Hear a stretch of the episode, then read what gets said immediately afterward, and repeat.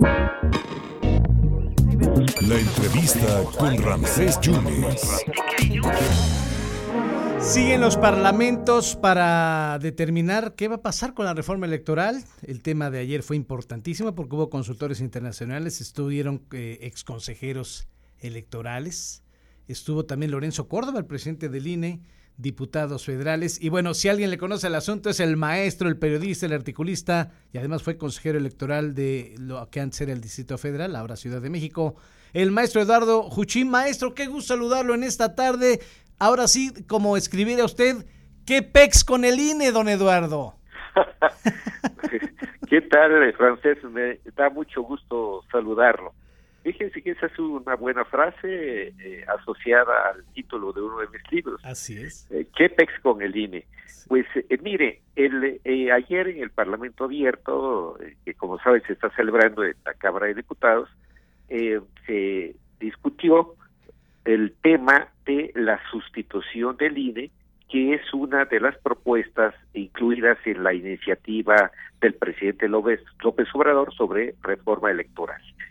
Eh, hubo planteamientos diferentes, desde luego el, consejero presidente defendiendo la postura del INE eh, y escuchando también los planteamientos eh, que difieren de su posición. una de las cosas que creo que conviene tener presente es que de digamos, esta sustitución del INE se ha manejado por muchos grupos como eh, un atentado a la democracia. Eh, la verdad es que eh, es excesivo llamarle tal cosa porque en todas las reformas anteriores de gran calado, la sustitución del Consejo General que está en funciones es algo que ha ocurrido siempre. Sí. Entonces, suponer que ahora es un atentado, lo que antes, lo que antes fue eh, aceptado y estimado como correcto, pues eh, no es precisamente algo eh, sensato. Entonces, por ahí creo que está el, el, planteamiento de que no es nada extraordinario cuando se trata de reformas trascendentales como la que está presentando el presidente. Claro. sin embargo, yo lo que lo que creo es que eh, si la sustitución o permanencia de los actuales consejeros son motivo eh, irreductible para que avance la reforma, yo creo que no pasa nada si el Consejo actual permanece. Eh, entonces, este fue uno de los ángulos que subimos discutiendo en el Parlamento Abierto. Don Eduardo también hablaba de, de un INE caro.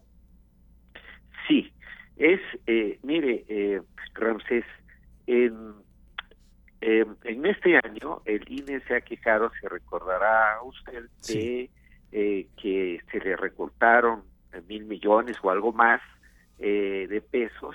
incluso alegó que no tenía dinero para organizar la consulta para la revocación de mandato, pero la verdad es que es difícil hablar que no se tiene dinero cuando se dispone de un presupuesto de 14 mil millones de pesos.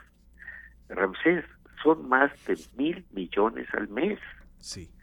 Entonces, eh, digamos que eh, en efecto es, es un INE que tiene un eh, presupuesto desproporcionado y, esto, permítame decir que no lo estoy afirmando ahora porque haya una iniciativa en, ese sentido para, para hacerlo menos oneroso esto lo he venido sosteniendo a lo largo de los últimos, ¿qué será?, 20 años. Sí, sí, sí. Es un presupuesto excesivo que si se le suma además a lo que cuestan otros órganos electorales, como el Tribunal Electoral del Poder Judicial de la Federación, como los eh, eh, órganos electorales de los estados, eh, y, y, si a eso le agregamos el financiamiento público de los partidos, llegamos a una cantidad estratosférica ya deben ser ya como unos 40 mil millones en total al año. Es una gran fortuna la que se gana en la organización de las elecciones y en el funcionamiento de los órganos electorales. de modo que creo que sí, eh, este, este aspecto debe ser abordado. Ojalá que a la hora de la discusión y la votación se tengan presentes esos datos, eh, porque de parte del INE lo que ha habido respecto a la, a la iniciativa presidencial, pues ha sido de rechazo. Ayer, eh, cuando eh, se hablaba en presencia de Lorenzo Córdoba, eh, yo decía que, que, bueno, ¿dónde están las propuestas del INE? Eh, para avanzar en la, en la reforma, porque lo único que ha habido es crítica y descalificación. Eh, entonces, como quiera que sea, este tipo de, de este tipo de eh, discusiones, pues eh, sí abonan a la, a la causa democrática sí. y eso pues me parece que hay que celebrarlo claro. independientemente de las posiciones divergentes que se que se plantean, lo cual pues es natural porque de eso se trata, claro. de discutir, de exponer las posiciones eh, personales o grupales eh, que, que, existan y pues luego negociar y llegar a acuerdos. Claro. Eh, eso se trata eh, ah. la actividad del Poder Legislativo. Don Eduardo, para cerrar, ¿está usted de acuerdo que haya menos consejeros y que los consejeros fueran elegidos por el pueblo? Sí, mire, eh, no sé, no estoy muy seguro de que es sensato de que sean siete consejeros, porque el trabajo sí es abundante, pero no es imposible de que siete consejeros puedan, eh, digamos, sacar el trabajo, para decirlo en lenguaje eh, de este tipo, ¿no?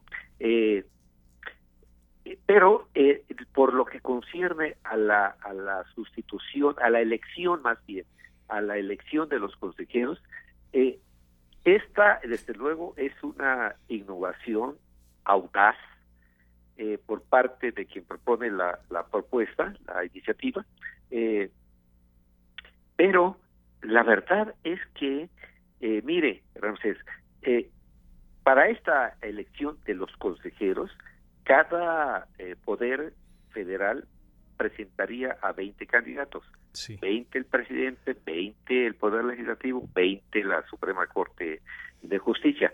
Son 60. De esos 60 se va a elegir por voto popular, se va a elegir a 7.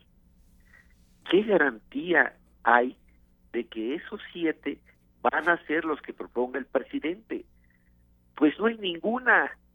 ¿no? Entonces, hablar de que el gobierno quiere apoderarse del INE eh, con, con esta propuesta de eh, elegirlos por voto popular, me parece que es excesivo. Claro. ¿no? Este Y bueno, eh, eh y, y, lo que yo planteaba eh, cuando tuve el uso de la palabra sí. es que no hay que temerle al electorado, hay que acatar lo que lo que eh, de, determine el electorado, en este caso a la hora de elegir a los consejeros, hay que acatarlo, claro. eh, aunque se equivoque o aunque algunas élites políticas y económicas consideren que se equivoca, pero eh, eh, hay que confiar en el electorado. Yo decía que tenemos a un elector que ha evolucionado, es un elector informado en, una buena parte, eh, siempre habrá excepciones, pero digamos en la mayor parte hay,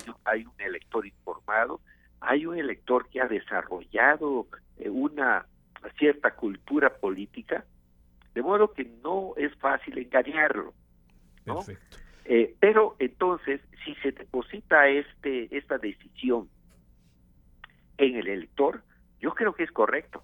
Perfecto. Y eh, en cambio, si el gobierno quisiera realmente controlar al, al, Consejo General del Instituto Nacional Electoral, podría hacerlo usando la fórmula actual para designar a los consejeros, como se ha hecho, como lo ha Todo hecho el, el partido dominante a lo largo del tiempo. Muy bien. Por, por, mediante las cuotas partidarias. Así es. En la que la, la, mayor porción se la lleva el partido mayoritario, por supuesto, ¿no? Claro. En fin, que yo creo que fue un ejercicio importante, continúa todavía sí. y, y, ojalá que de ahí salga eh, una decisión de discutir en serio en seno del Congreso de la Unión esta reforma que es una reforma sin duda trascendental. Don Eduardo, gracias por su generosidad. Si usted lo permite, lo estaremos molestando para que emita la opinión al respecto de lo que pueda pasar más adelante. Gracias, don Eduardo. Muy buena tarde, me da mucho gusto saludar. Muchas gracias al maestro Eduardo Juchín, periodista, articulista, fue consejero electoral, le sabe estos temas y escuchó las reacciones y su postura en el Parlamento número 17 que tiene que ver con la reforma electoral y hoy le tocó al Instituto Nacional Electoral. Ayer estuvo, de hecho, Lorenzo Córdoba, presidente de este organismo.